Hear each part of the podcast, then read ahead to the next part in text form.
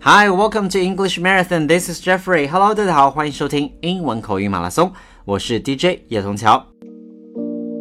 坚持为大家提供地道、简单实用的英文口语。And today is already day one hundred and nine. Weekend is coming. Do you have any party plans? 周末要到了，大家是否有一些聚会的这些计划呢？And today we're going to talk about party. OK， 那在当下社会呢，年轻人很常见了啊，举行聚会 party。那今天我们就来聊一聊 party 相关的用语。And the first one we're going to have for today is life of the party. Life 当然是生命的意思，life of the party 用来说某一种人。什么样的人呢 ？And now let's listen to one example and you try to get the meaning from it. OK？那接下来听个例句，大家看一下 life of the party 是什么意思呢？People who give parties always invite Jenny because they know she will be the life of the party. She knows everybody in town, helps guests get to know each other, makes sure they get plenty to eat, and makes everybody feel very comfortable. Okay, so have you got it? What is life of the party? 他说了，举办 party 的人都喜欢邀请 Jenny。他还告诉我们，Jenny 在当地跟大家都很熟，所以在聚会上能为客人们相互引荐介绍，还会注意大家吃的怎么样，让每个人都感到舒服。Now let's listen to it one more time.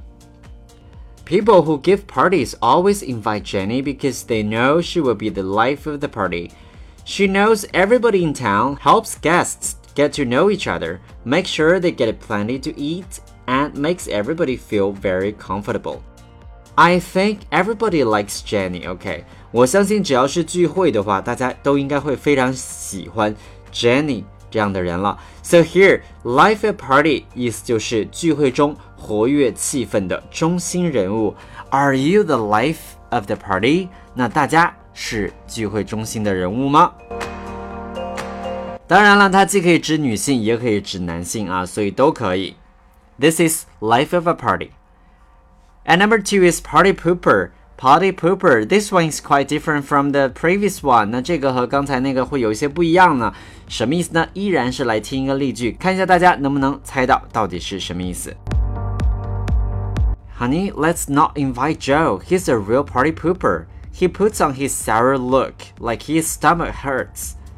Has nothing good to say about anybody. Doesn't even smile at other people's jokes and always looks like he'd rather be any place else. 这位先生啊，建议太太说不要请 Joe 了，因为 Joe 总是愁眉苦脸，好像胃疼一样，而且他呢也不爱笑，跟旁人无话可说，听了别人的笑话也都不会笑的。他总是感觉怎么样？ 不愿意来参加聚会的样子，所以这样的人呢，真的是非常扫兴了。那所以大家应该知道 party pooper，OK，party pooper 指的就是这种孤僻冷漠、兴味索然而令人扫兴的人，OK，在聚会上做什么都不太开心，让人扫兴的人。And now let's listen to it one more time. Honey, let's not invite Joe. He's a real party pooper. He puts on his sour look like his stomach hurts has nothing good to say about anybody, doesn't even smile at other people's jokes, and always looks like he'd rather be anyplace else. 所以聚会上如果真的遇到 party pooper 的话，确实是非常的扫兴了啊。And now let's move on to next one is called party line. 那 party line 这个习惯用语里的 party 不再指社交活动了，而是指党派。 而这里的 line 也有特别的含义，它指的是方针路线。所以大家可能会觉得，哦，那 party line 平时要别人说的话，可能就不会想到这个方面。那其实如果经常去听新闻的话，就会经常听到这样的东西了啊。And now let's listen to it. You know we're in trouble, but let's follow the party line. Tell people we're doing okay, that we have some big new orders in sight. We're thinking about expanding our offices, and we expect our stock to go up in the market. 一听就是单位的老板呐、在跟员工讲说什么呢？你们知道我们情况不太妙，但是我们的口径呢得一致，我们需要告诉外界我们干得不错。而且还会不久之后呢接到新的大订单，而且还考虑在扩大办公室啊。估计我们的股票呢也会上涨，所以这都是在给大家画饼啦。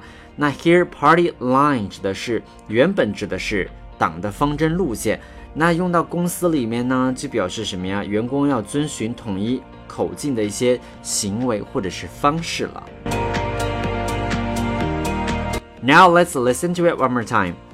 You know we're in trouble, but let's follow the party line. Tell people we're doing okay that we have some big new orders in sight. We're thinking about expanding our offices, and we expect our stock to go up in the market. Alright, so much about party for today. OK，那今天关于 party 的内容呢，我们就讲到这儿了。希望大家能够度过一个愉快的周末，尽情享受你的 party. Be the life of the party, but not party pooper. Alright. This is Jeffrey from English Marathon. I will see you next week. See you guys. Bye bye.